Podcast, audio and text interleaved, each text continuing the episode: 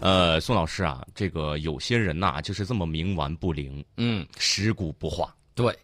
那么吴楠要说的，其实大家都明白是谁。其实昨天晚上半夜没有睡的朋友，在刷微博的这波人，如果看到我的微博“听世界观天下”顶上转发了一条内容，我说都起来嗨，搞大事情了。这个时候呢，你就会看到国防部深夜表态。国防部深夜表态啊，嗯说中国军队始终保持高度克制，但克制不是没有底线，印方要打消任何以拖待变的幻想。嗯这个国防部网站发了之后，我看到这个《人民日报》，看到这个新华社，各个方面都有转载。然后大家很多朋友晚上不睡觉，都在热烈的讨论到底会有什么样的情况。还有很多朋友呢，把最近一段时间各大的这个媒体的这个表态，包括外交部的表态、国防部的表态，通通拿出来给大家罗列了一下。嗯，除此之外，还有人把从那个一九六二年到现在为止，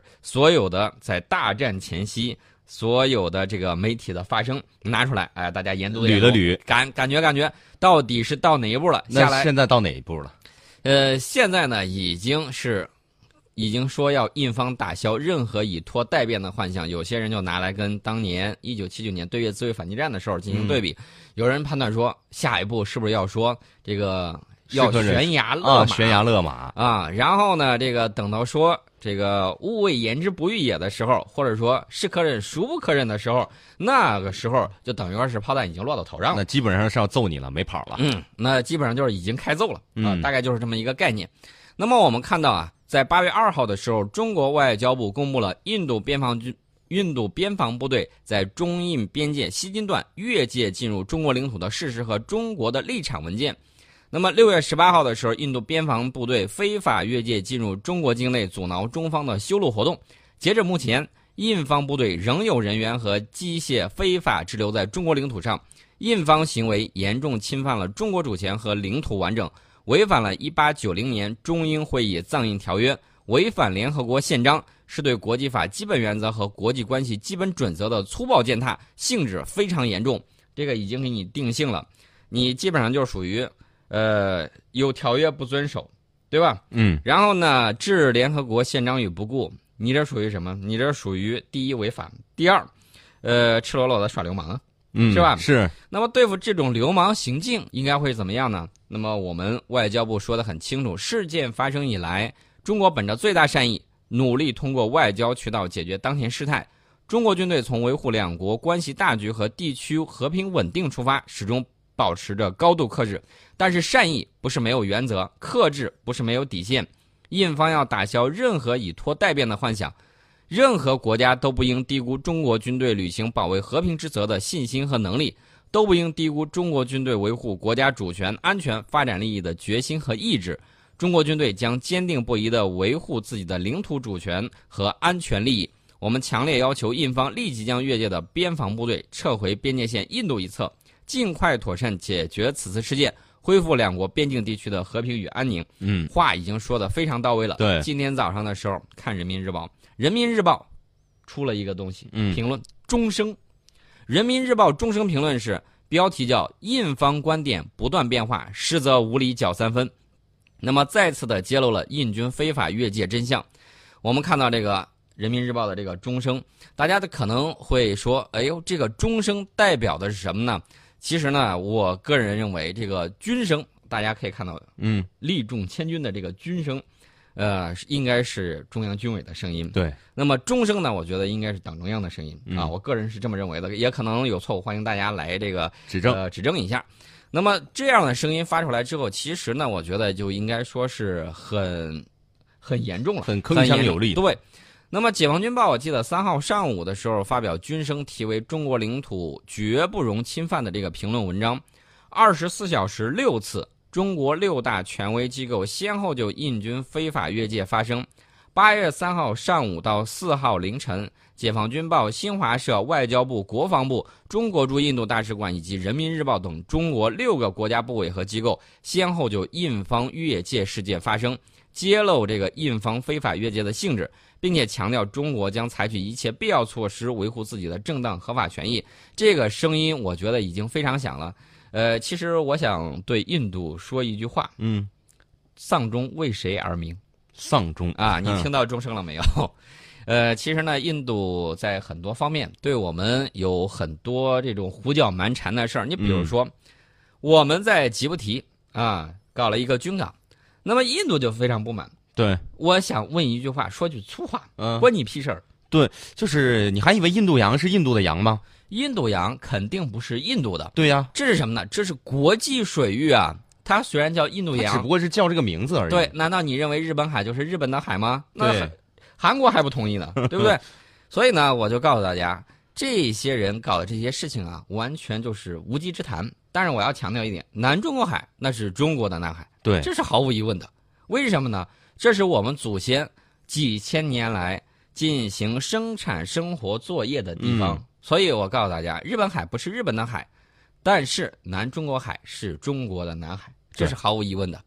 呃，另外呢，我们也看到这个印度啊，就是各种的唧唧歪歪啊，说什么吉布提这了那了，然后呢，觉得他进去不爽了啊，他觉得我们在那儿了，卡住他的口了。这个反正听起来一股的酸味儿啊。其实这还不算什么，嗯他认为咱们有一个珍珠链战略。啊，嗯我个人认为我们没有什么珍珠什链么。叫珍珠链？珍珠链，它的意思是，你看，包括这个马尔代夫啊，包括这个斯里兰卡呀，呃，嗯包括一系列的这个国家，印度啊洋这一条国家线，他觉得这是一条啊珍珠链，然后把印度给锁住了。其实我觉得，你要是不跟菲律宾当年啊，嗯跟日本、跟越南、跟美国嗯，搞这种 C 型包围，现在哪有那么多事儿啊对啊？这个就是属于典型的敬酒不吃吃罚酒。对，自己造成的后果，哭着也要给他承受完。别人有狼牙棒，他觉得自己有天灵盖儿，那就你就顶着呗。对，我没有任何意见嗯哎头。破血流的时候别怪别人啊。嗯，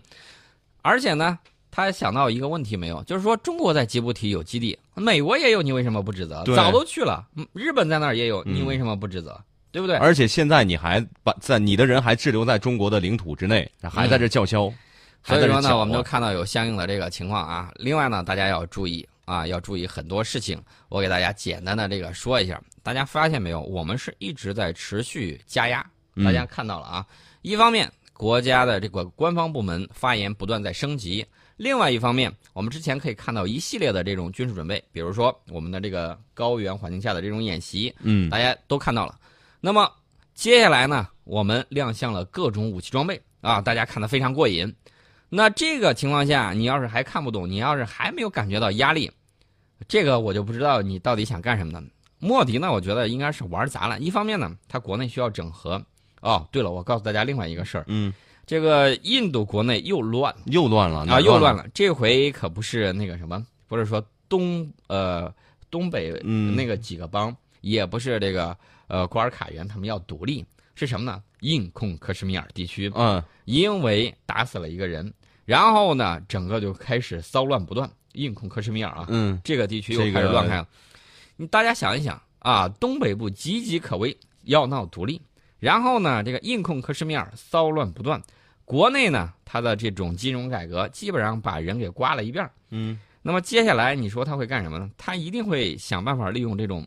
呃，民族情绪。有很多人会这样说，说这个对印度嗯一种观点啊，大家可以听一下。他说：“你看印度就让他自己乱，嗯自己乱的时候他自己解体了，那谁也怪不着，对不对？嗯，呃，你现在如果说就是给他压力太大了，他反而会像一九六二年那样抱成一团儿，因为一九六二年的时候，这个印度国内各个邦都纷纷想要这个脱离啊，想要自己这个独立去喊一帮子，但是呢，因为这个印度的精英啊、就巧妙的把这个打仗的失败嗯，转化为自己的这种民族的这种凝结，所以说呢，这啊也有人就是说一种能力啊。啊，对，所以有人就说咱们不应该这么做，应该是静观其变、啊。然后呢，当嗯让然他了先闹，催化剂啊什么之类的东西，这个东西该有还是要有的。对啊，这不是国际上其他国家也惯用的一种手段，就是自己内部乱了，先找外面这个外患来转移冲淡内部矛盾，对转移内部矛啊。当盾嗯年日本就是这么干的，美国、还有这个德国。啊都是韩这么国干的最近不是也这么干过？所以说呢，大家就要注意啊，具体怎么弄，我觉得一定要听党中央的啊，因为很简单，对，维护国家的领土主权，然后呢，要紧紧的团结到这个核心的周围，嗯然后呢，我们上下一致，团结一致。你就看他乱，你想一想，以团结的力量打击这种一盘散沙，那你还不是手到擒来？对，甚至有时候这一盘散沙，他们自己就被风吹走了，呃还用打吗？说不定一盘散沙自己就打起 来了，这种可能性也是有的。嗯那么在这种情况下，我告诉大家，实际告诉大家，印度的压力是很大的。对印度也很想找一个台阶儿下啊。一方面公开表示想和我们谈啊，那我们可以看到印度有这方面的这种说法啊，想要和谈，嘴上嚷嚷着。当然，另外一方面呢，我们也看到了，偷偷撤兵嗯啊。我们公布了说，我这儿你这儿现在还有四十多号，对吧？嗯原来多的时候好几百号人，那这些人都跑哪儿去了？是不是悄悄跑了？那么这些人跑了，大家要注意，他对国内他没法交代。所以说呢，我们就看到印度媒体说：“哎呀，我人没有走，还在那儿。你那儿有多少人？我们现场不知道吗？”呃，但是呢，我告诉大家，大战之前会有各种的这种战略的佯动，嗯，会有各种各样的这个东西，就是要它真真假假、虚虚实实，让它辨不辨别不出来我们这个进攻的这个主要方向。所以说呢，这个时候跟大家说这个，大家一定要明白，一定要冷静。大家看看前一段时间刚刚起争端之后那段时间那个舆论，哎呦，各种唱衰我们呢。我告诉大家，这波人跟网上，呃，各种花样，这个怎么说呢？捧美国的这其实是嗯一波人波人，啊，无非就是从极左蹦到极右。对，啊，这种情况它是非常容易转换，但是你让让他去慰问官兵，咱不说让他上前线、嗯，慰问官兵，哎呀，路太远太高，我不去，对，怕吃就属于苦，这怕种累，人，他绝对不会干的。所以说呢，大家一定要注意这波人，注意网上的啊这些生意。历史都没有学好，你指望着真是国家有事儿的时候他能冲上去，啊嗯那才见了鬼呢。所以我告诉大家，一定要注意，这个印度呢，其实在耍一个小聪明。还有小聪明，对，在我看来呢，一方面示弱，嗯另一方面呢表示愿意谈，然后悄悄呢撤兵，然后呢期望咱给他一个默契，什么呢？嗯就是给偷给偷个撤台兵得了，阶你下不说话，我也不说话，就时间久了有台阶下，大家都忘了，对然后。呃，同时呢，他找我们谈的时候，可能会让印度国内以为印度在对中国这边是讨取了便宜，这嗯，是印度向国民的一个交代。那咱们这边问题是我们根本就不鸟你，对啊，直接把边境情况公布出来，这下印度就慌了，啊，对，就糗大了，嗯全世界都知道你偷偷在撤兵嘛。刚开始不是硬挺了吗？现在怎么对怂了？你撤兵了，我就告诉这个国际社会舆论上面就说，哎，印度偷偷撤兵了，啊不跑那了，大家想一想，怂莫了迪怎么好意思跟印度人说呢？所以说，这个印度方面呢，也在这个死撑，说根本没多少人，还是那么多，这就是他这个说法。对，我这是我个人的一种推理逻辑啊，大家可能啊、呃觉得你有各种各样的观点，大家可以讨论，嗯未必我这个就是正确的，这是我的一个想法。所以我们的目的非常简单，不管你有多少人在中国境内，就是非法越界，就是侵犯主权，那么要么遭受打击，不行遭受打击，嗯那你就拿天灵盖顶了吧。我们，呃，我们到时候决定到底是留你一只胳膊呢，还是留你一条腿儿呢？那就不好说呃那了就不好说了。你以为这儿是你想来讲就来，想走就走的地方吗？呃，套用这个电视剧的一句话啊，嗯，得罪了方丈你还 想走啊、是吧？是，嗯，好好想想啊，你这自己把自己逼到这种骑虎难下的地步，你图什么呀？怂也不是，不怂也不 是，好尴尬呀。这个海外媒体有嗯很多、啊，各种煽风点火的。我告诉大家，这个美国的这个媒体啊，特朗普都说了，啊都是假媒体，全都是假消息。上台第一天就怼了这个美国的媒体，你比如说这个路透社这种就属于煽风点火型的，这个嗯属于看热闹不嫌事儿大的。是他说，印度一直不满中国在吉布提建设海外保障基地。印度认为中国驻吉布提基地是自印度洋周边扩大影响力的重要举措，因此心怀戒备。其实呢，印度自独立建国以来，他有一种心态很不好，嗯，他觉得天老大，他老二。天老大他老二，嗯，他觉得在印度啊次大陆这块儿，南亚次大陆这块儿，他就是老大。然后呢，非常不习惯其他国家的军事力量进入印度洋。但是呢，印度洋，我再提醒一下大家，这是国际海域，也对是国际空域，所以我们有权在这里自由航行和飞行。他跟太平洋这个大西洋的概念是一样的，对，印度本身没有能力维持印度洋的和平与稳定。你要是真有这个能力，你就应该去打海盗啊，对不对？为什么印度洋上海盗频发？不就是你水平不行吗他？打不过嘛，呃，打得过，打得过，但是船未必能跑得了那么远。嗯呃，出事儿了之后能不能拖回来是个大问题。跑过去了，打完了回不来了，大家可以看一下，印度有史以来比较大规模的，比如说远洋舰队嗯全世界航行进行访问。大家可以查一下这个次数啊，屈指可数。一个手可以数过来吧，呃，你你不要太小看人家嘛，啊对不对？？至少得用两个手。呃，大家可以看一看，你这个船远洋不了，就说明什么呢？说明你没有相应的这种经验。是骡子是马牵出来溜溜，你这个装备如何，必须要进行远洋航行，你才知道你这个装备在实战环境下，或者说准实战环境之下有什么样的问题，暴露问题好解决问题。你连去都不去，你怎么知道你的嗯船在高负荷的这种海况之下，你不会有问题那嗯呢？不是知道不知道的事儿，那就是有还是没有的事儿了。所以，印度洋的和平与稳定，印度政府应该持一个开放的心态，嗯欢迎各国参与维护印度洋的和平与稳定。通过国际合作，才能在反恐反海盗方面取得切实的成果。这是我要告诉印度的这些事情。呃，其实呢，大家要注意啊，有很多事情，我们再次重申，我们维护世界的和平，不像当年帝国主义那个样子啊，借什么士兵失踪了一点小事啊，你知道他干什么？嗯，借机生事。借机生事完了之后，他要攫取更多的这种利益，他要跟你签订不平等条约，他要搞门户开放政策，利益均沾嘛，对不对？嗯，这些人都干过这些事情，我们怎么可能干这种事情呢？有些话呢，需要反着听。